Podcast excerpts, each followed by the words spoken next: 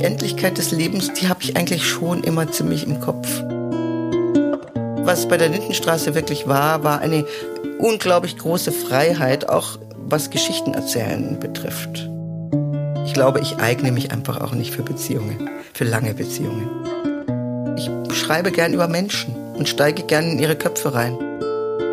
Ich begrüße Sie sehr herzlich zu meinem Podcast Gespräche über Wandlung. Heute bin ich zu Gast bei der preisgekrönten Schriftstellerin und Drehbuchautorin Martina Borger in ihrer Wohnung in München-Schwabing. Hallo, Frau Borger. Hallo, Frau Valerien.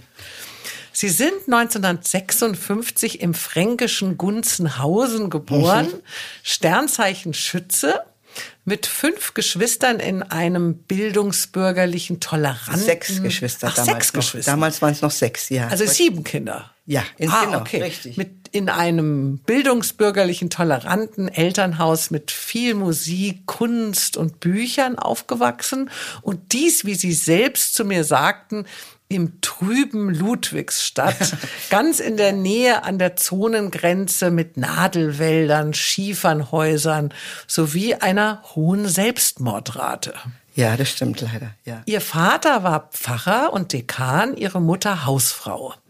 Als sie neun Jahre alt waren, nämlich 1966, sind ihre Eltern mit den Kindern nach Landshut umgezogen. Mit 16 sind sie dann in eine WG nach München aus dieser Enge, haben Sie auch gesagt, ausgebrochen und haben dort das Fachabitur gemacht und dann drei Jahre lang die Journalistenschule besucht, nebenbei Filmkritiken geschrieben, zwei Kinder bekommen, eine riesige Karriere als Kreatorin und Drehbuchautorin von 250 Folgen der beliebten Kult-TV-Serie Lindenstraße gemacht, sowie als Schriftstellerin mit mehreren Bestsellern wie Katzenzungen oder Kleine Schwester große Erfolge gefeiert.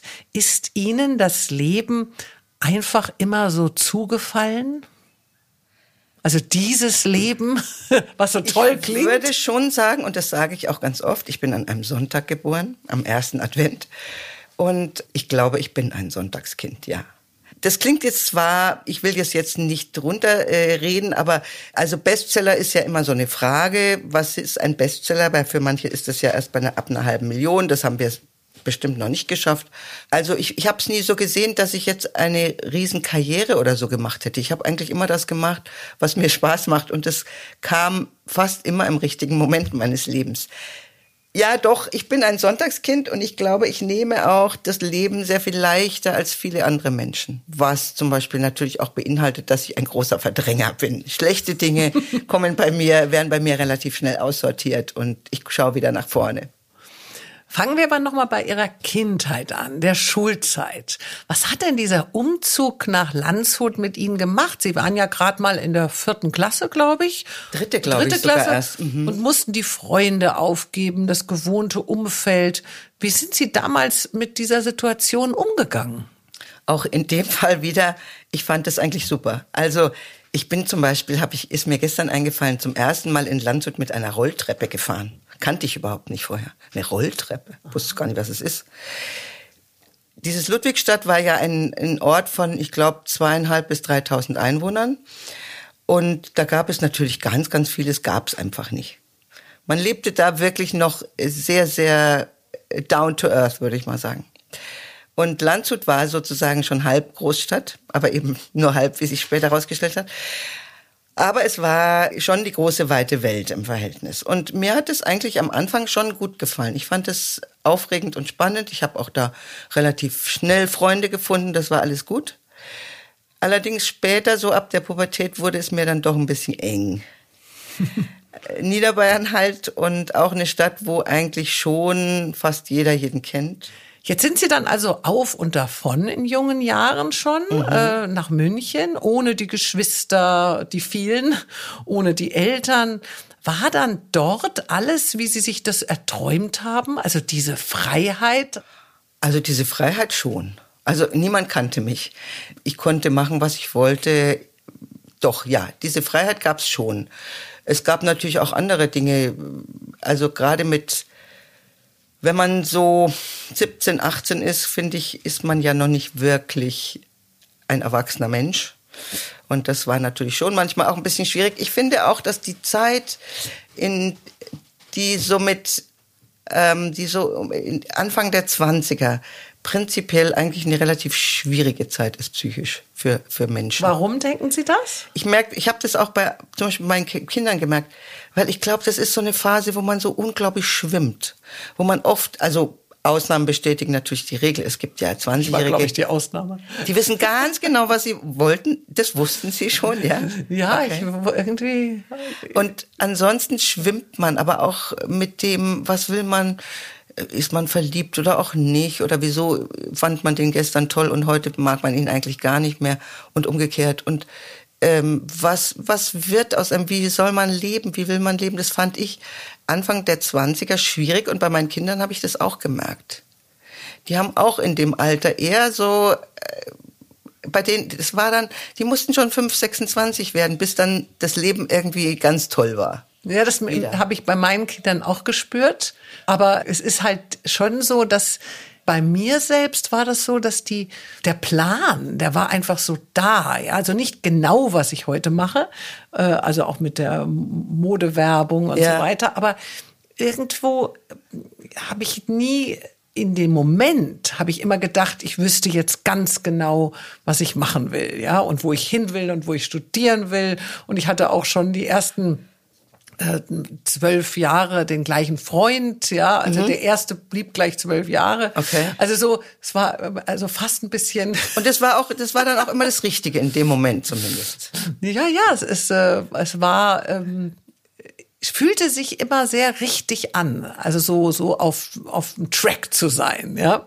Aber ja. ich ich ich kenne das wie gesagt auch von meinen äh, Stiefkindern, sind ja Drillinge, die mein Mann hat und äh, auch meine Kinder. Jeder jeder überlegt und sucht ja. und immer und ich finde aber eigentlich das auch gut, dass man sich nicht glaub, so ganz festlegt. Ich finde es im Prinzip auch gut, aber ich glaube, dass die Kinder in dem Moment da auch ein bisschen drunter leiden. Ah ja, so ein bisschen Gerade wenn sie auch so Freunde haben, die so ganz straight ihren Weg gehen. Es gibt ja welche, die, ja, ja. die machen ihr Abitur und dann zack, Studienplatz Stimmt. und dann ziehen sie das durch und dann erster Job und bumm. Ja. Ähm, meine Kinder waren nicht so und ich war auch nicht so. Ich, ich, ich sträube mich bloß immer ein bisschen dagegen, dass so viele Menschen sagen, das ist die schönste Zeit im Leben. Weil das muss nicht unbedingt stimmen. Kann auch sein, dass die schönste Zeit erst mit 40 oder 50 kommt. Keine Ahnung. Das stimmt. Ja, ich glaube, jede Zeit. Ja, hat jede Zeit hat schön. ihre tollen Sachen. Ja. Jetzt waren Sie dann also hier in München ja. und dann haben Sie sich auch verliebt in einen bereits liierten Mann, äh, ein bisschen unerreichbar und bekam dann 1985 die Chance, nach Köln zu gehen, um dort die Pressearbeiten für eine ganz neue Serie namens Lindenstraße zu unterstützen. Sie griffen gleich zu, ja. packten ihre Koffer. Der Mann hier in München blieb eine lockere Fernbeziehung, aber mit Folgen. Mit Schon Folgen, nach ja. Wochen oder Monaten, ja, äh, ja. wo sie ja immer so ein bisschen hin und her gependelt sind, zwischen München am Wochenende und Köln unter der Woche, mhm. waren sie plötzlich schwanger. Ja. Was nun? Es passte doch eigentlich gar nicht in den Plan. Oder nicht ist, hatten Sie ja gar keinen Plan? Nein, ja, doch, ich hatte schon einen Plan. Ich wollte eigentlich schon in Köln noch eine Weile bleiben. Mir gefiel das da auch. Ich mag Köln sehr gerne. Es passte nicht und es war auch nicht so geplant. Aber es, ich habe dann relativ schnell mir gedacht, naja gut, jetzt ist es so wirklich passen, also den perfekten Moment fürs Kinderkriegen gibt's ja sowieso. Aber wie haben Sie das dann mit dem Mann gemacht? Ja, dann habe ich war doch anscheinend immer noch mit einer anderen Frau liiert. Ja, das war er dann äh, relativ schnell nicht mehr und ähm, also er musste sich dann entscheiden. Äh, das war aber gar nicht durch das Kind, das hat das war unabhängig Gott sei ah. Dank vom Kind, weil das hätte ich glaube ich auch nicht so schön gefunden. Also es war schon vorher. Ja, das war schon vorher, genau. Trotzdem war es so als Beziehung habe ich gedacht, dass ob das jetzt für ewig ist, weiß ich nicht ähm, ja, wir haben dann jedenfalls entschieden, okay, ähm, ich komme dann kurz vor der Geburt zurück nach München. Also im August ist mein Sohn geboren, im Juli bin ich zurückgekommen. Ich habe immer die Lufthansa belogen, weil die wollten, die dürfen einen ja nicht mehr trans durften einen ja, ja, nicht mehr ich glaube nur bis zum siebten Monat. Genau, ja. und ich habe immer behauptet, ich bin noch im siebten Monat, ähm, obwohl ich es nicht mehr war. Ist fast eine Geburt im Flugzeug. Ja, und ich war, ich hatte nicht so einen dicken Bauch, deswegen haben sie es mir geglaubt.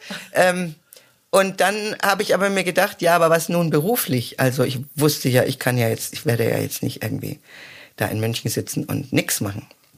Und dann habe ich eben den Produzenten der Lindenstraße gefragt, ob es die Möglichkeit gibt, dass ich Drehbücher schreiben kann. Weil das ist ja das, die perfekte Arbeit, wenn man zu Hause ist.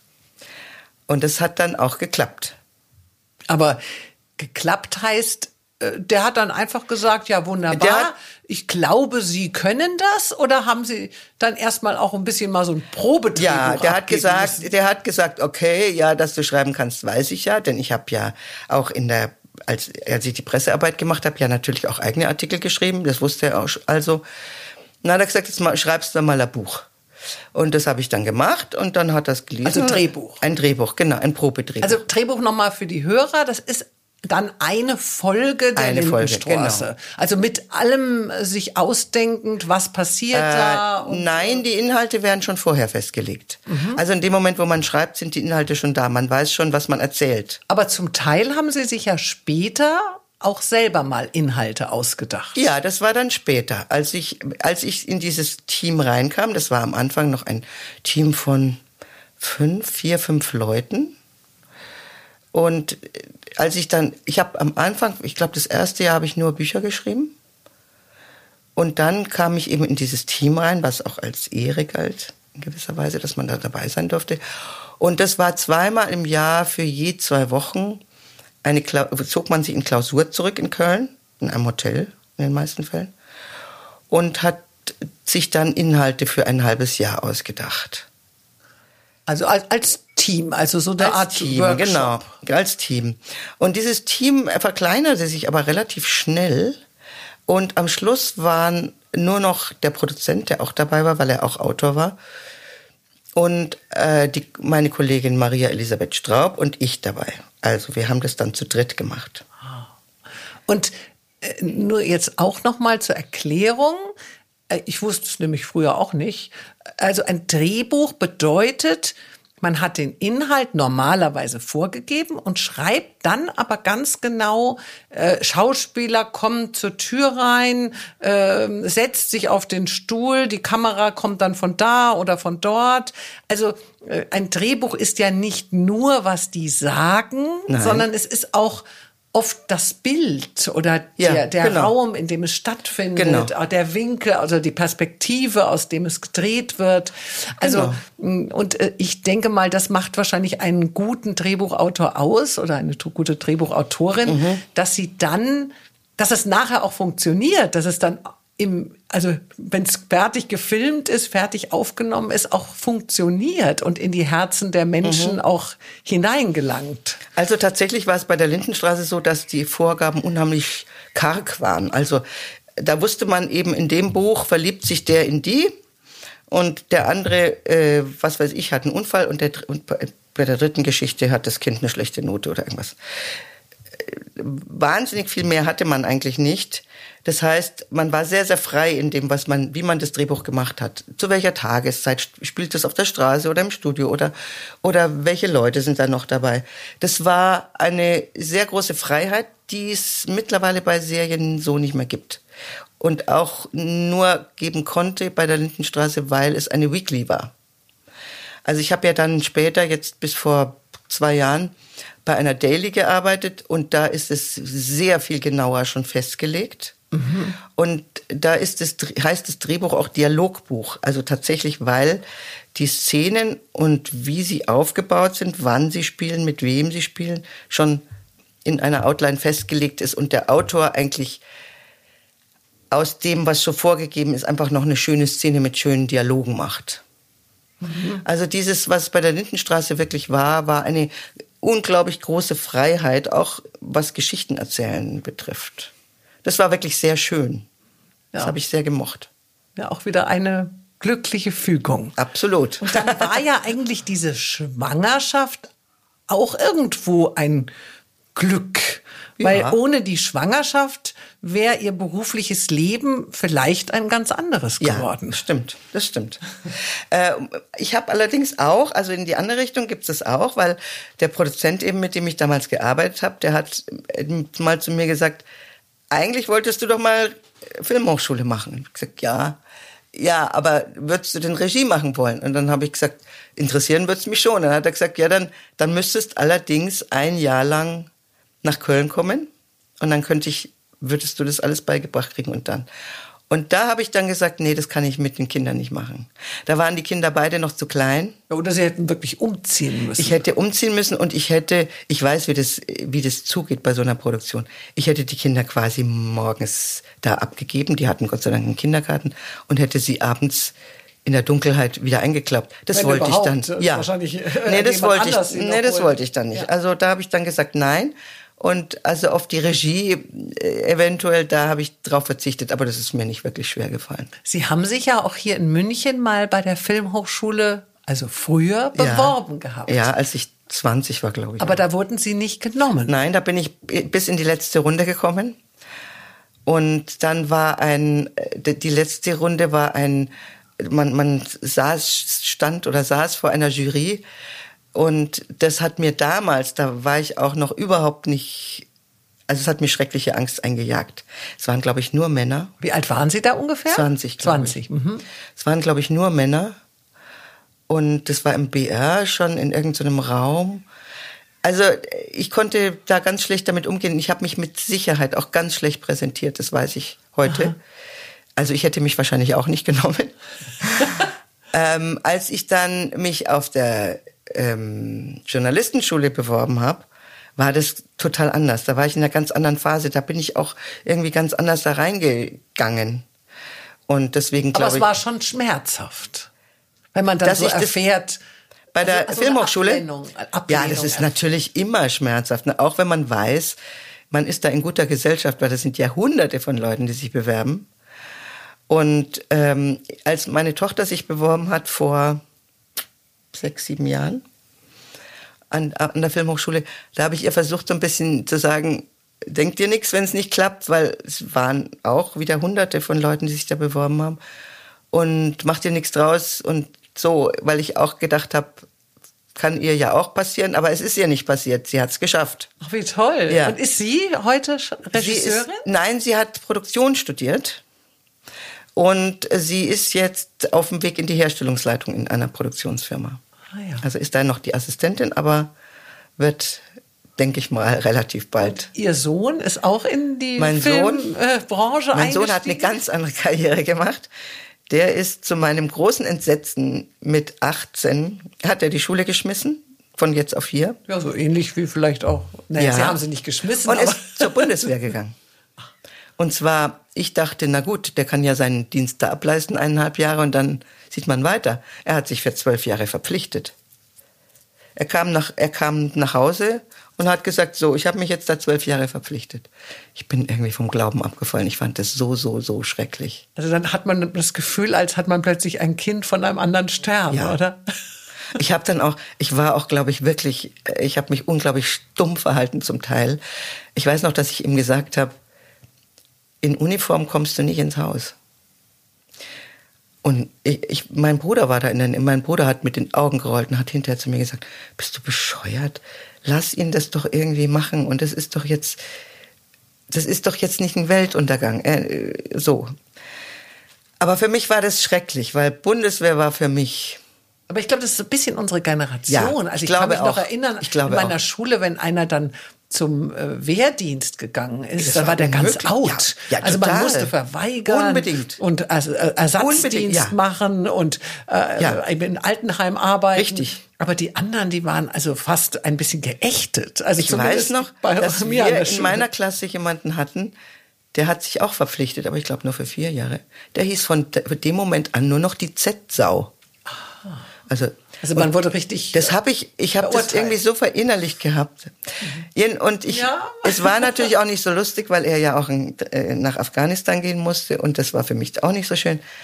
Aber er hat, er ist erstens gesund wiedergekommen und er hat dann sich, er hat dann ein bisschen rumgehangen und wusste nicht so wirklich, was er macht. Und ob er wollte noch, hat er gedacht, mache ich noch das Abitur nach, weil er wollte immer Geschichte studieren. Aber dann hat er sich mal die Lehrpläne von, vom Geschichtsstudium angeguckt. Und dann ist er jetzt zum Film gegangen und ist jetzt im Moment macht er Aufnahmeleitung, will aber in die Regieassistenz und Wie es dann weitergeht, weiß ich nicht, aber da ist er jetzt happy. Also diese zwölf Jahre Ja. sind schon um. Ja, die sind schon um. Ja. Wie alt sind denn jetzt die Kinder? Also meine Tochter ist 31 und er ist 34. Ja. Na ja, klar, dann sind die zwölf Jahre, wenn er Dann jung sind die rum, angefangen genau. hat, sind die um. Und damit ist er jetzt glücklich, weil er ist so ein Macher, er muss ja immer irgendwas tun. Also für ihn wäre, glaube ich, das Schlimmste, das hat er auch von mir, äh, wenn er einen ganzen Tag hinterm Schreibtisch sitzen müsste und irgendwelche Akten bearbeiten oder sowas. Er will raus, er muss Unter was Menschen. machen. Ja, genau. Genau. Jetzt haben Sie alles, was Sie sich erträumten. Also Sie sind ja dann schon recht gut äh, damit vorangekommen mit diesen Drehbüchern. Sie hatten also Erfolg, finanzielle Unabhängigkeit, ein Mann, wenn auch unverheiratet, gell? Ich glaube, Sie haben nie geheiratet. Kinder, Applaus. Aber Sie hatten ja auch einen ziemlich großen Termindruck und Erfolgsdruck. Und nach zehn Jahren war es dann auch aus mit der Liebe. Sie sind 95 mit den Kindern dann nach Freiburg gezogen, so ein sogar Tapetenwechsel. 94 Sogar schon. 94? Ja. Und Schulwechsel, plötzlich waren Sie auch fast nahezu alleinerziehend. Mhm. Wissen Sie denn heute, was damals falsch gelaufen ist? Und hätten Sie mit der heutigen Erfahrung diese Trennung doch verhindern können? Also mit der heut, wenn ich die heutige Erfahrung sehe, hätte ich es wahrscheinlich, ja. Ich glaube aber, ich weiß gar nicht, ob es wirklich gut für uns beide gewesen wäre. Also ich sage jetzt mal so, ich bin jetzt niemand, der an eine, der an ein lebenslanges Glück glaubt. Ich glaube, es gibt in jeder Phase des Lebens Menschen, die gerade richtig sind für einen und andere nicht. Und auch mit denen, mit denen es richtig ist, bedeutet es, glaube ich, schon sehr viel Anpassung, sehr viel Kompromisse, sehr viel Toleranz. Hatte ich nicht, habe ich, ich glaube, ich eigne mich einfach auch nicht für Beziehungen, für lange Beziehungen. Ich bin auch zu gern alleine wahrscheinlich dafür. Also Mir fehlt es dieses, auch nicht. Dieses, dass da jemand ist, der ihren Rhythmus stört, der, der, aber das tun ja Kinder eigentlich auch. Also Kinder Ja, also, das stimmt. sind ja auch sehr in Ja. dem eigenen Rhythmus und bringen den manchmal so ein bisschen durcheinander, weil man möchte vielleicht irgendwann gerade was machen, geht aber nicht, weil die Kinder irgendwas anderes vorhaben. Also das ist ja Aber bei Kindern nehme ich das nicht so wahr. Weil erstens, ähm, Kinder können ja auch nichts dafür, dass sie so, also die sind ja noch nicht fertig. Dann entwickeln sie sich ja ständig. Es tut sich ja immer was mit Kindern. Es bleibt ja nie, wie es ist. Und ähm, man weiß ja auch, dass sie irgendwann mal weg sein werden. Also das ist was anderes als ein Mann, finde ich. ja, da hat man eine andere Toleranz. Also ich will ja gar nicht sagen, dass diese Beziehungen nicht auch sehr glücklich waren. Waren sie, definitiv. Aber sie waren eben letztendlich auch endlich. Und ich glaube, ich weiß nicht, ob ich es heute anders machen würde, wahrscheinlich nicht. Haben Sie diesen Moment, wenn so etwas, wie Sie sagen, endlich wird, also vorbei ist, diese Liebe? Also ich weiß gar nicht, ob die Liebe vorbei ist, aber zumindest diese Fähigkeit zusammenzubleiben. Haben Sie das immer sofort gespürt oder war das so was Schleichendes? Ich glaube schon, dass es eher was Schleichendes war. Es knirschte halt, also ich meine, in jeder Beziehung knirscht es ja. Das ist ja ganz normal. Aber ich glaube, es kommt natürlich auch sehr darauf an, wie geht man damit um. Und ich glaube nicht, dass ich damit besonders schlau oder besonders tolerant umgegangen bin. Mir hat halt was, äh, mir hat das nicht gepasst und dann habe ich, äh, wollte ich, wollte ich, dass sich das ändert und wenn sich da nichts geändert hat und dann habe ich gesagt, naja, dann muss man jetzt mal was Neues machen. Also ich bin nicht sehr äh, duldsam, was das betrifft. Aber die Kinder nimmt man ja bei so einer Trennung. Also ich nehme jetzt mal an, dass Sie sich dann getrennt haben. Ich habe mich auch von dem Vater meiner Kinder getrennt vor fast 20 Jahren. Und in dem Moment, also wenn ich jetzt von mir ausgehe, meint man ja irgendwie, dass das jetzt ganz total richtig ist. Ja, also also ich habe ich habe muss man, glaub ich, ich habe auch meinen, gar oder? kein schlechtes Gewissen meinen Kindern gegenüber gehabt. Ähm, viele, viele Jahre später, wenn man so zurückblickt, mhm. dann spürt man doch sehr wohl, was man den Kindern auch zugemutet hat. Oh ja. ja und ja. Äh, und äh, ich versuche mich dann auch manchmal fast so ein bisschen so zu entschuldigen. Mhm. Also ich, ich kann es dir hier nicht rückgängig machen, mhm. aber man man man hat das Leid der Kinder nicht man. Ich habe das Leid der Kinder in dem Moment gar nicht wahrgenommen. Also ich habe es zum Teil schon wahrgenommen, aber äh, und aber ich habe es irgendwie, ich will jetzt nicht sagen ignoriert, aber ich habe gedacht, das hilft jetzt nichts. Also ich, ich wäre jetzt nie auf die Idee gekommen, der Kinder wegen mit dem Mann zusammen zu bleiben, was ich auch glaube ich, was auch glaube ich wirklich nicht gut wäre. Also ich habe bei meiner Tochter zum Beispiel schon gemerkt, dass die sehr traurig war. Bei meinem Sohn, der hat sowas nicht so rausgelassen, aber ich glaube, der hat schon auch darunter gelitten ziemlich ja. sicher. Und mir ging es schon auch so, ich glaube, man, man muss auch so einen gewissen Egoismus haben, damit man überhaupt gehen kann, weil wenn man anfängt, darüber nachzudenken, was man da macht, ähm, auch von jetzt auf hier, äh, dann würde man wahrscheinlich doch sehr ins Zögern kommen. Ja, sehr richtig. Und ich glaube auch, dass meine Kinder, ich habe über dieses Thema so ganz genau mit ihnen eigentlich noch gar nicht gesprochen. Aber Sie haben bestimmt da auch gelitten. Auch unter mir, dass es immer alles so zack, zack gehen musste. Jetzt zwei Jahre nach dieser Trennung, also 1997, kam ja dann noch mal eine erneute berufliche Wandlung. Mhm. Wieder öffnete sich eine ganz neue Türe, weil nämlich mit der Lindenstraße plötzlich Schluss war. Und ja, von, von uns Ausschluss war. Also ja. wir sind da gegangen. Die Lindenstraße lief ja noch sehr viel länger weiter. Bis ja, jetzt. ja, aber Sie ja, haben, genau. also wir haben gesagt, wir jetzt nicht mehr. Genau. Sie, Sie haben gesagt, Sie, diese Türe, diese neue, hinter der verbarg sich die Arbeit einer Schriftstellerin.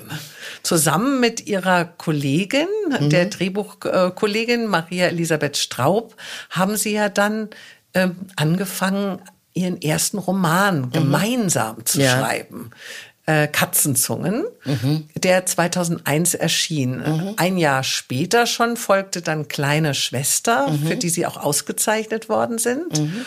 Und zwischen zwei weiteren Romanen haben sie auch mal gewagt, so einen eigenen mhm. also alleine schreibenden Roman äh, zu veröffentlichen, Lieber Luca. Mhm. Und dann auf einmal fast zehn Jahre eine Buchpause. Mhm plötzlich gab es kein Buch mehr von ihnen, weder von ihnen mhm. beiden noch von ja. ihnen. Ja.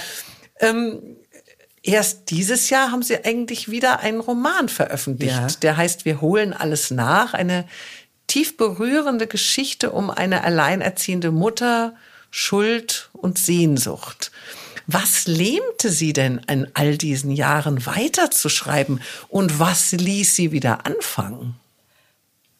Also ich glaube, was mich gelähmt hat, ist einfach die Tatsache, dass ich das Gefühl hatte, jetzt ist irgendwie nicht der richtige Moment zum Buchschreiben. Und ich habe schon immer wieder auch drüber nachgedacht, aber mir fehlte irgendwie die zündende Geschichte. Also für mich ist es so, ich muss eine Geschichte eigentlich komplett in ihren Facetten und Abläufen im Kopf haben, bevor ich mich hinsetzen kann und schreiben. Also es entwickelt sich nicht erst, sondern nee. Das ist da. Äh, das ist bei mir so. Bei anderen Leuten mag ja. das, ist es, glaube ich, ganz anders. Die schreiben auch einfach zum Teil mal los und sagen dann, die Geschichte entwickelt sich beim Schreiben. Das ist bei mir überhaupt nicht so. Ich brauche eine Geschichte, wo ich einfach weiß, so wird, so wird sie sein. Ungefähr. Natürlich gibt es da noch tausend Änderungen. Also es war Ihnen so ein wenig die Inspiration verloren gegangen. Ja, das könnte man so sagen. Jetzt war es auch so, dass ich dann ähm, zweit, wann, wann ist Sommer mit Emma erschienen? Ich glaube 2009, meine ich, oder 2010. Und ich habe dann auch, ähm, weil man vom Bücherschreiben ja auch nicht leben kann, habe ich dann angeheuert als Outlinerin bei einer Daily Entschuldigung, noch mal kurz erklären, was ist eine Outlinerin? Eine Outlinerin ist, ähm, das ist eben heute anders als früher bei der Lindenstraße. Die machen eben die Inhalte der Folgen. Ah ja, bevor also der Content. Richtig, bevor der Dialogbuchautor dran geht. Und da bin ich auch wieder so ähm, durch Zufall hingekommen und ähm, dann habe ich da angefangen und das hat mir auch Spaß gemacht. Und dann haben sie, bin ich nach einem knappen Jahr Chefautorin geworden bei der Serie. Und da habe ich zwar gedacht, ich kann ja nebenher auch noch Buch schreiben. Es gab ja viele Schriftsteller, die Tag, die tagsüber Postboten waren oder Kafka war, glaube ich, Versicherungsangestellter und so weiter, die also nebenher geschrieben haben, habe ich auch gedacht. Das war aber äh, absoluter Quatsch, was ich mir da gedacht habe, weil das war kein 9-to-5-Job, sondern eher ein 50, 60 Stunden Job. Ähm, und dann habe ich auch gedacht, ach, hm, es muss auch nicht sein. Es hat sich irgendwie nicht so ergeben. Und dann. Also es war kein Bedürfnis. Nein, das war jetzt nicht so. Es gibt ja Schriftsteller, die von sich sagen, sie könnten gar nicht anders als schreiben. Also, das gilt für mich nicht. Ja, ich kenne das. Ich, ich, male auch. Ja. Und ich habe jetzt, glaube ich, schon ich weiß gar nicht, 15 Jahre kein Bild mehr gemalt, weil ich kann nur malen, wenn es mir nicht so gut geht. Also schön. Also 15 äh, Jahre geht es Ihnen gut. Ja, also ich, ich, ich habe wahrscheinlich den richtigen Mann gefunden. Ja, wahrscheinlich. Also so dieses manchmal denke ich mir, ach, jetzt muss ich aber mal wieder ein Bild malen, aber ich man kann es aber auch nicht erzwingen, es ist, oder? Ja, es ist mir wirklich kein Bedürfnis. Ja, und auf einmal hat man dieses ja. Bedürfnis. Ich habe auch früher ganz ganz ganz viel Tagebücher geschrieben mhm. und auf einmal gar nicht mehr. Nee. Also anscheinend muss manchmal viele, viele Jahre lang etwas aus der Seele raus. Ja. Und dann gibt's wieder Momente und Jahre oder Tage, wo man ja. das nicht möchte oder Richtig. nicht braucht. Ja, also ich kann das, das sehr gut bei mir mit Sicherheit auch so. Ich habe dann 2018, also nach siebeneinhalb Jahren, wo ich den Job gemacht habe, und es war wirklich anstrengend, es war auch sehr schön, aber es war auch wirklich anstrengend. Dann habe ich plötzlich gedacht, so jetzt schreibe ich wieder ein Buch. Mhm. Und kommt das dann ganz fließend? Sitzen Sie dann so, äh, ich sag jetzt mal, tagelang da und schreiben und schreiben und schreiben? Oder ist das dann so ganz strukturiert und geordnet, also so wirklich wie so ein Job? Morgens fange ich an, abends höre ich auf zu schreiben. Wie, wie ist das bei Ihnen? Also, wenn die Geschichte steht quasi in meinem Kopf, dann äh, versuche ich schon eine, ein gewisses Pensum immer einfach mich zu disziplinieren, weil ich halte schon was davon, dass Schreiben auch was mit Übung zu tun hat. Und dann habe ich so meinen, meinen ganz klaren Ablauf. Ich gehe dann morgens mit dem Hund erstmal spazieren und während des Spaziergangs überlege ich mir schon, so was schreibe ich jetzt. Und dann versuche ich eigentlich schon bis zum frühen Nachmittag zu schreiben, weil ich würde, könnte jetzt nicht acht, neun Stunden schreiben. Mhm. Ich versuche es eigentlich vormittags bis zum Nachmittag und am Nachmittag dann alles andere zu machen. Mhm. Also wieder ein bisschen Luft holen. Genau. Und dann einfach zu gucken und drüber nach. Man denkt ja auch die ganze Zeit dann noch drüber nach. Es ist ja nicht so, dass man vom Schreibtisch aufsteht und dann ist es, dann ist es aus dem Kopf raus. Sondern wenn man irgendwie ein Buch schreibt, ist es, geistert es ja die ganze Zeit im Kopf rum. Und hat man zu diesem Zeitpunkt, wenn man wieder anfängt, als schon renommierte mhm. Autorin, hat man dann immer gleich schon einen Vertrag mit dem Verlag in der Tasche? Oder ist das auch manchmal so, dass man erstmal sozusagen auf gut Glück schreibt? Also wir waren ja, wir haben ja bisher alle Bücher bei, bei Diogenes veröffentlicht und ich meine auch, dass im Vertrag für Sommer mit Emma schon drin war, dass sie, äh, dass sie das nächste Buch angeboten kriegen als erste, glaube ich. Aber das habe ich nicht gemacht. Ich habe es, weil ich auch wieder nicht wusste, wo wird es jetzt alles so, wie ich das will. Und ich habe es wirklich fertig geschrieben und habe dann meine Lektorin, die ich Gott sei Dank immer noch habe von damals, angerufen und gesagt, hey Ursula, ich habe was Neues geschrieben. So, und Ach, die, also wie so ein ja, Überraschungspaket. Ja, und sie war so, ha, oh, super, habe ich jetzt gar nicht damit gerechnet und so. ähm, nee, das, ich bin da ein bisschen abergläubisch. Ich würde auch zum Beispiel nicht das machen, was manche Leute machen, die aus unveröffentlichten Werken schon was vorlesen oder, oder es anderen Leuten zum Lesen geben. Mache ich nicht. Hm. Jetzt haben Sie also dieses schöne neue Buch Wir holen alles nach äh, veröffentlicht und hat Sie jetzt wieder so die Lust gepackt? Sitzen schon wieder viele weitere Bücher in Ihrem Kopf? Also eins auf jeden Fall, das habe ich auch angefangen. Äh, da fehlt mir im Moment so ein bisschen die Ruhe, komischerweise müsste man durch Corona ja eigentlich äh, viel mehr Ruhe haben. Aber ich bin eher faul durch Corona. Ja, ich, mir geht es leider auch so. Ich verbringe ganze Tage auf dem Sofa mit Büchern, mit neuen Büchern. Es gibt ja auch so viele tolle neue Bücher. Ja, was lesen Sie selbst denn? Oh, ich lese eigentlich alles. Also hinter Ihnen so ist ja eine riesige Bücherwand. Ja, aber das ist schon sehr aber, dezimiert. Aber was? Ich habe ich oh. hab schon sehr aussortiert, weil ich bin ein manischer Buchsammler. Aber gibt es so einen Lieblingsautor oder so ein Lieblingsbuch? Es gibt ganz viele. Ja, aber vielleicht ich, passen, ich, ich habe draußen, ich habe draußen in, in meinem Wohnzimmer ein Fach in einem äh, hatte ich ein, immer ein Fach mit meinen absoluten Lieblingsbüchern. Ah. Ich, also ich würde mal sagen, ich habe mindestens 20, 30 Lieblingsbücher. Aber so die klassische Frage, wenn Sie nur noch eins noch mal lesen dürften. dann würde ich sagen, das ist ganz, ganz, ganz gemein. Wenn ich noch nur eins noch mal lesen dürfte, vielleicht fällt es mir noch ein, aber das wäre ganz gemein allen anderen Autoren gegenüber, ja. weil, weil, es so, so, so viele tolle Bücher Oder dann fragen wir anders, was lesen Sie denn jetzt gerade? Gibt es gerade irgendetwas Faszinierendes, wo Sie sagen, oder haben in der näheren Zeit irgendetwas gelesen, wo Sie sagen, oh, das würde ich jetzt hier den Hörern schon mal sehr empfehlen oder ein Autor, den Sie ganz besonders äh, schätzen. Aber wahrscheinlich, so wie ich hier hinten schaue, ist es ganz schön durchmischt. Ja, das ist auch total durchmischt. Das ist also, also von, von Kafka über äh, ja John le Carré und ja. also es ist eigentlich ganz schön ähm, ja. also es ist nicht alles nur schwer und äh, nein überhaupt nicht überhaupt nicht Wilhelm Busch ich, ich Morgenstern ja, ja großartig ich liebe ja auch so sehr diese angelsächsischen Schriftsteller die die auch habe ich immer das Gefühl zum Beispiel in England ganz anders angesehen werden so jemand wie Nick Hornby oder das bei uns ist es ja immer, dann geht es ja immer schon in die U-Abteilung, weil das ist dann irgendwie kein, keine Literatur. Ähm, die lese ich wahnsinnig gerne. Also ich bin schon eher auf die Angelsachsen, ähm, glaube mhm. ich. Die Angelsachsen. Ich lese nicht so wahnsinnig gerne Krimis, bis auf einige Autoren, die für mich aber nicht nur Krimis schreiben, sondern die eigentlich immer so Psychogramme schreiben. Also Barbara Wine oder zum Beispiel Dennis Lehane, von dem ich ganz viel habe.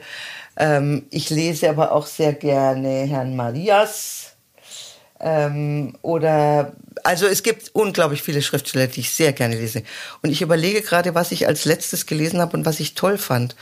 Aber es fällt mir gerade nicht. Es geht mir auch so mit Filmen. Ich bin ja so ein Filmfan. Äh, Kino leider ja. jetzt ja nicht so viel, aber nee. ähm, ich, ich, ich bin da selber ganz entsetzt über mich, wenn ich dann irgendwie vier Wochen später, weil ich viele dann gesehen habe, viele mhm. Filme und dann noch ein mhm. bisschen Netflix und das mhm. noch, dann manchmal weiß ich gar nicht mehr, was ich alles gesehen habe. Obwohl es mich sehr berührt hat, obwohl ich es toll ja, fand.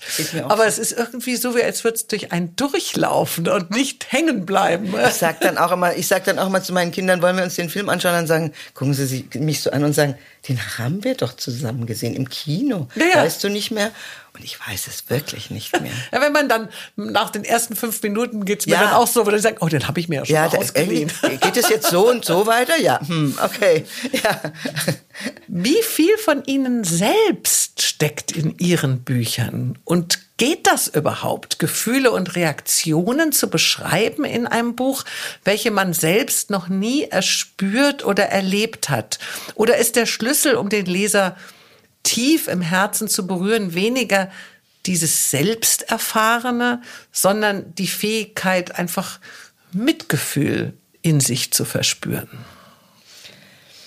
Also ich glaube, in dem Buch jedes Autoren oder jeder Autorin steckt natürlich ganz viel von ihm selber. Das muss ja nicht eins zu eins sein. Also nicht autobiografisch, richtig. aber. Also autobiografisch schreibe ich nicht. Ähm, aber ich glaube, es ist tatsächlich wichtig, diese Empathie zu haben, dieses sich auch in, in Menschen hineinversetzen zu können, ähm, wie sie sich in diesem Moment fühlen. Also ich glaube auch, das hat natürlich damit zu tun, dass man es auch selbst erlebt hat. Also jeder weiß doch, wie es zum Beispiel war, wenn man als Kind in der Klasse aufgerufen wurde und konnte das Gedicht eben nicht, was man hätte lernen sollen. Ja. Dieses Gefühl, von irgendwie Ärger, aber auch Scham und Wut und wieso musste jetzt ausgerechnet mich und gestern hätte ich es gekonnt und morgen hätte ich es auch wieder gekonnt. Das, diese, sich in diese Gefühle wieder rein zu versetzen, glaube ich, das ist das Wichtige. Also ich schreibe ja keine Actionbücher in dem Sinne. Beim, vielleicht wäre es was anderes, wenn ich einen Krimi schreiben würde, wo es gar nicht so darum geht. Aber darum geht es ja im Grunde im Krimi auch. Ja, bei Ihnen geht es ja sehr um Gefühle. Ja, und um, ja. Und natürlich habe ich äh, auch, weiß ich auch, wie schwierig das sein kann, wenn man alleinerziehend Kinder großzieht. Ja. Und dass man da auch oft ein schlechtes Gewissen hat, weil man meint, man wird ihnen nicht gerecht und sowas alles. Das weiß ich, aber ähm, deswegen ist es trotzdem nicht autobiografisch. Mich interessieren halt einfach Menschen. Das, ich, ich schreibe gern über Menschen und steige gern in ihre Köpfe rein. Kann ich sehr gut verstehen. Ich mache meinen Podcast auch, weil ich mich für Menschen interessiere. Weil man auch so interessante Sachen immer bin. erfährt, oder? Ja. Ist denn da manchmal auch so ein bisschen Neid, wenn man das Werk eines anderen liest und es liebt? Wie fühlt sich das an? Motiviert oder frustriert? Also wollen Sie dann am liebsten nie mehr auch nur eine einzige Seite schreiben, wenn Sie plötzlich irgendwas Tolles lesen? Oder ist es eher so, jetzt erst recht?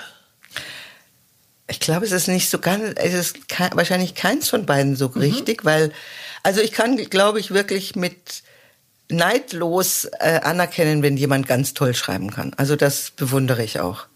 Und da freue ich mich auch drüber, wenn jemand das so toll kann.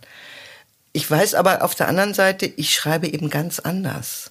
Ich glaube, die, dieses Gefühl, ähm, dass man sich nicht mehr so misst mit anderen, das hat auch was mit dem Alter, glaube ich, zu tun.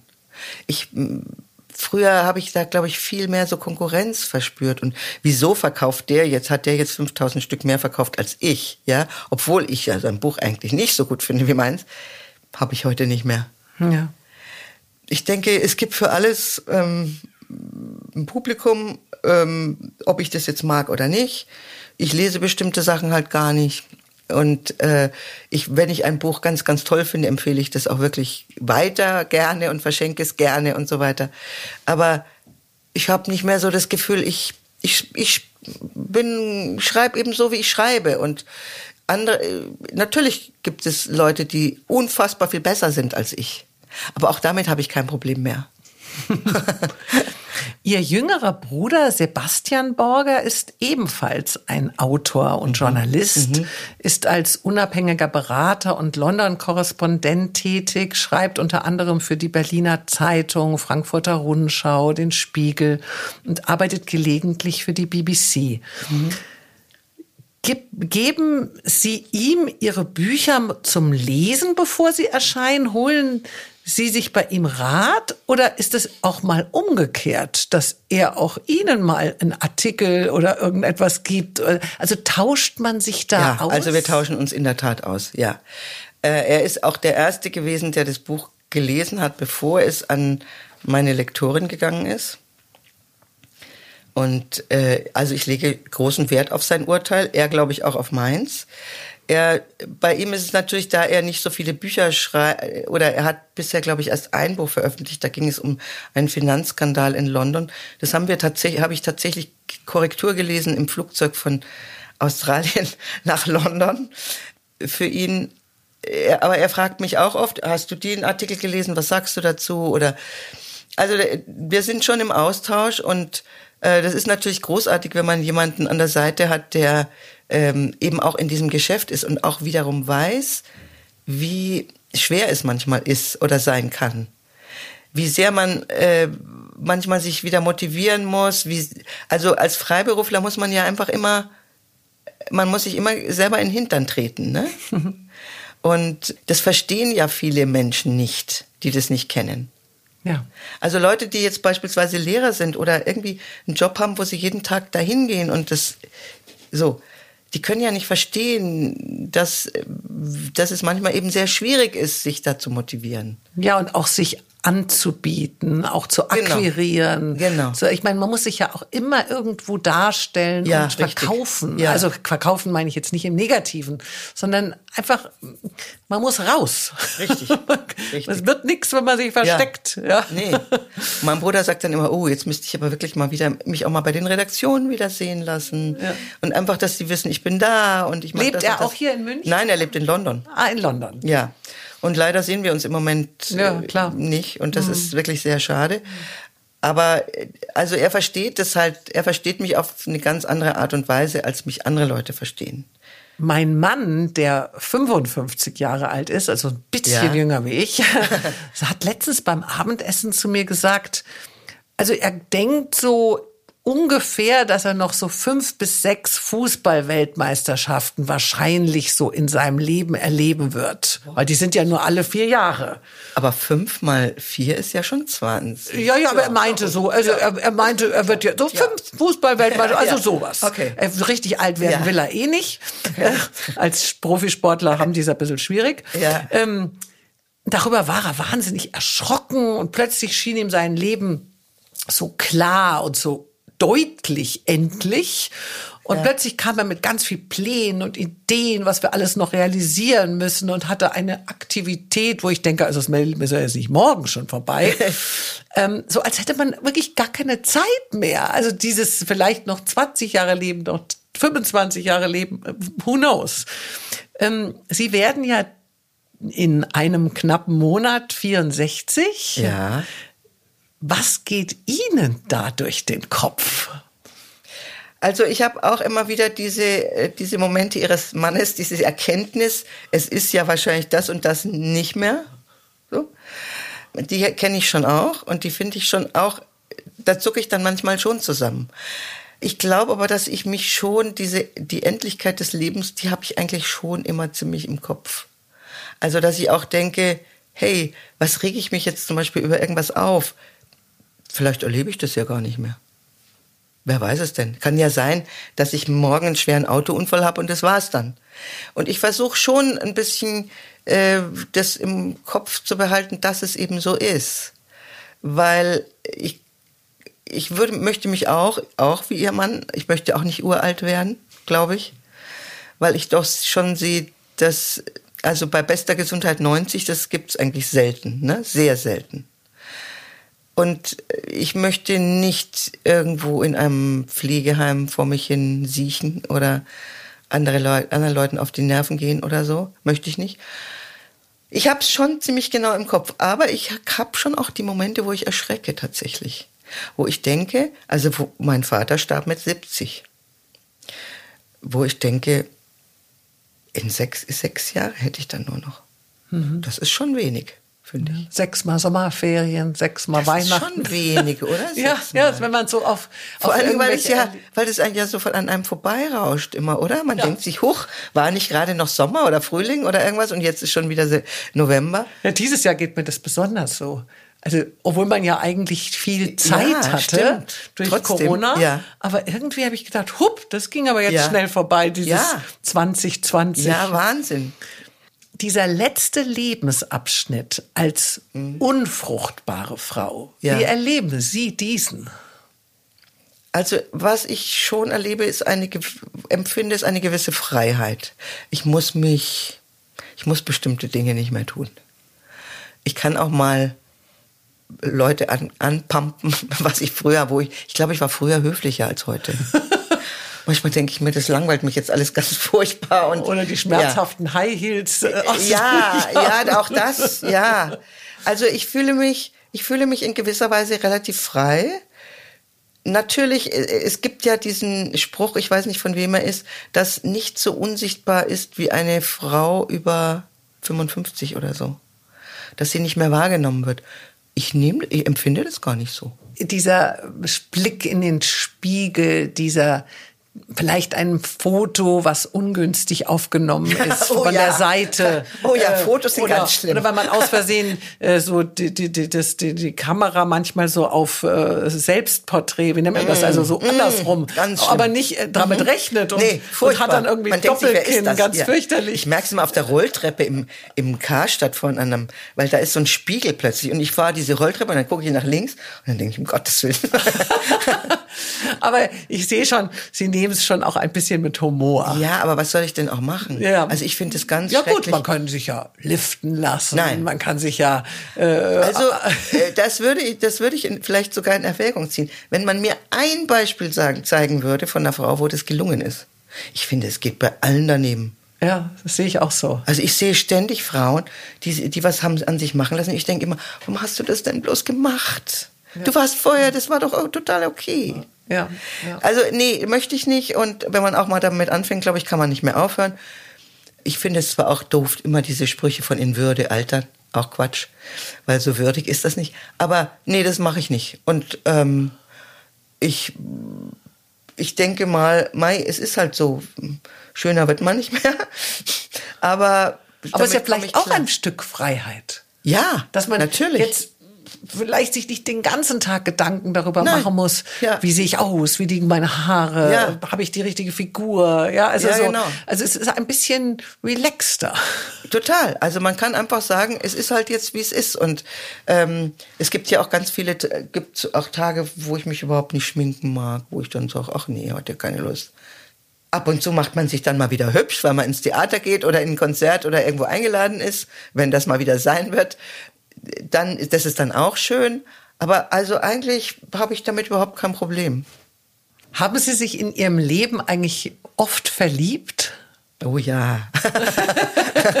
Zu oft, glaube ich, manchmal. Äh, Also ich meine, wir reden jetzt nicht unbedingt von dem, was man als 15-, 16-Jährige so erlebt, oder? Ja. Was, was man da so äh, unter verliebt Das ist versteht. so Schwärme. Das sind immer so Strohfeuer auch. Das kann wirklich nach einer Woche ja auch vorbei sein.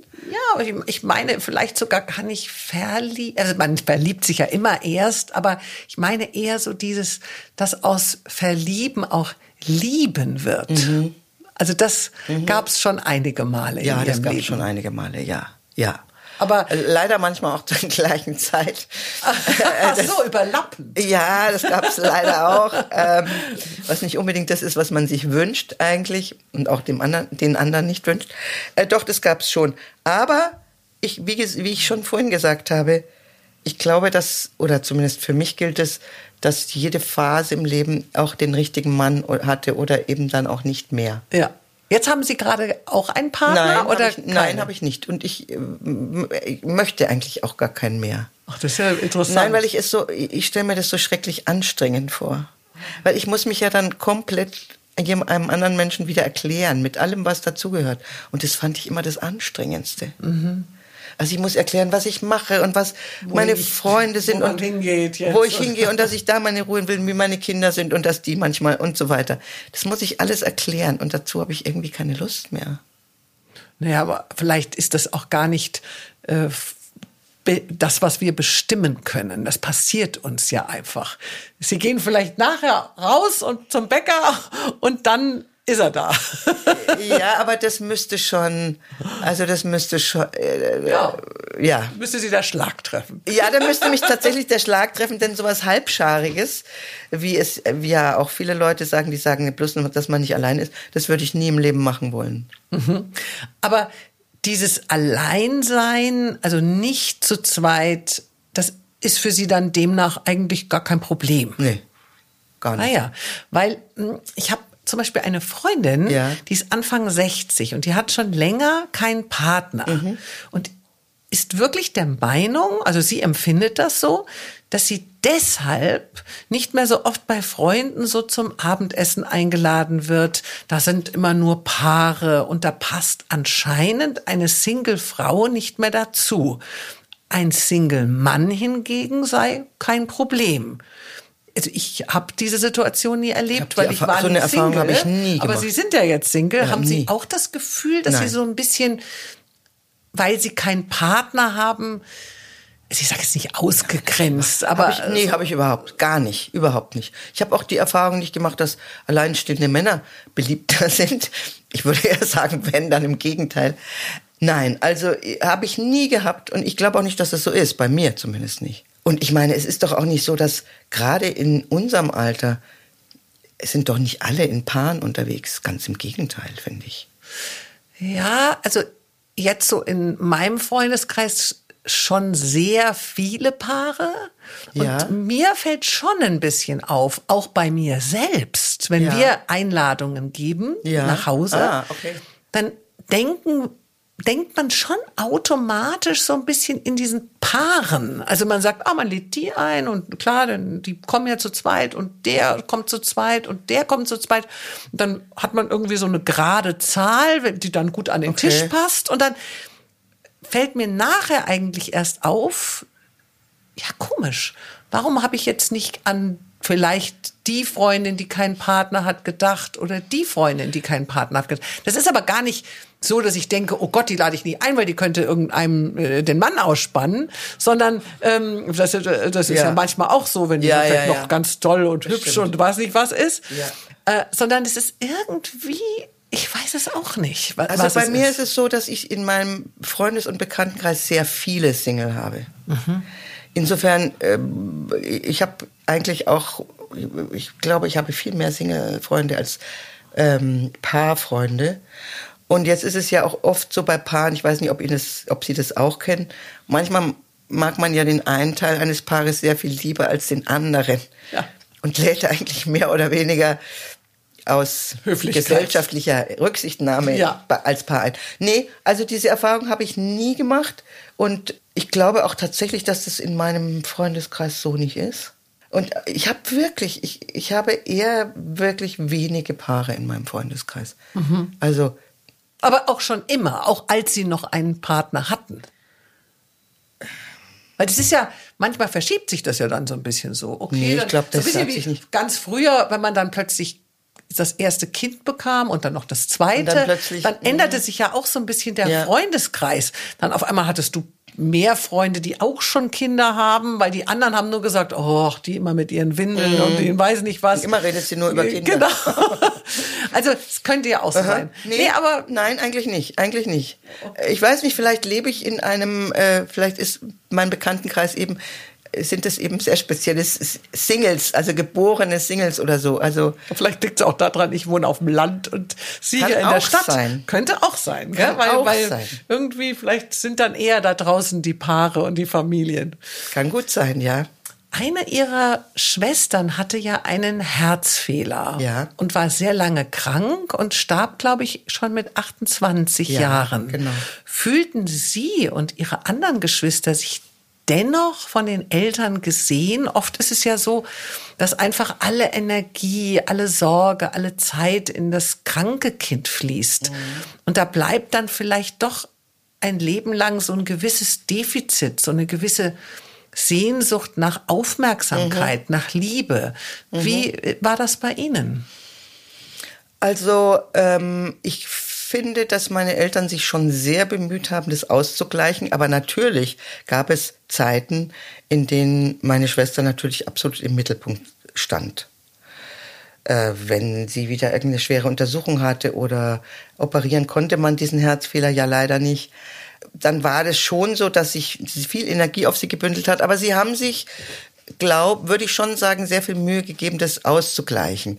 Und ich glaube eher, dass dieses Gefühl, dass äh, meine Eltern nicht genug Zeit hatten für jeden Einzelnen von uns, einfach durch die schiere Menge gekommen ist. Gar nicht mal durch meine kranke Schwester.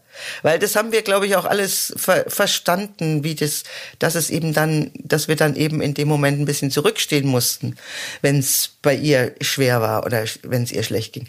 Aber ich glaube einfach, wenn man sieben Kinder hat, und noch dazu ein relativ äh, lebhaftes Sozialleben führt, wie meine Eltern, dann äh, da ist für jedes einzelne Kind nicht so wahnsinnig viel Zeit. Ich glaube, dass es besser geworden ist für meine jüngsten Geschwister, weil da der Teil ja schon aus dem Haus war. Also diese Schwester war sozusagen die wievielte Die, dr die dritte, also die über Und mir Sie war. sind die die vierte. die vierte. Mhm. Ja, also das war eigentlich mein Buddy, meine Schwester, weil wir nur zwei Jahre auseinander waren. Und haben Ihre Eltern den Tod ihrer Schwester noch erleben Ja. müssen, weil die sind ja, glaube ich, auch recht früh verstorben. Doch, doch, das haben sie beide noch äh, erlebt. Dann erlebt man ja auch die Trauer der Eltern, Ja. diesen Ja, ja. unfassbaren Schmerz. Meine Schwester ist ja selber gestorben. Ähm, und ach, ich, ich, also ich, mich hat das immer am meisten bewegt, Mhm. Wie es den Eltern geht. Ja, ja, weil man das ja nicht, das erlebt man ja sonst nicht. Ja. Ist ja klar. Also ich glaube, dass sie natürlich im Grunde immer damit gerechnet haben, auch damit rechnen mussten. Denn sie haben, sie, als meine Schwester geboren wurde, am 24.12. auch noch an Weihnachten, hieß es, sie würde die nächsten Tage nicht überleben.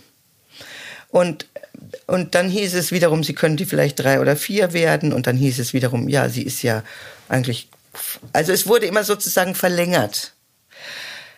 Und dass sie so alt geworden ist, war schon eigentlich ein Wunder mehr oder weniger. Also man war dankbar also für ich glaube, Tag. sie, ja, ich glaube, meine Eltern hatten das im Grunde immer irgendwie im Hinterkopf. Trotzdem war es natürlich ein Schock ähm, für sie. Und ähm, ja, ich habe meine Mutter auch nie so erlebt wie damals. Also meine Mutter war sehr, sehr eine sehr, sehr stark powermäßige Frau und da klappte sie so richtig zusammen damals. Mhm.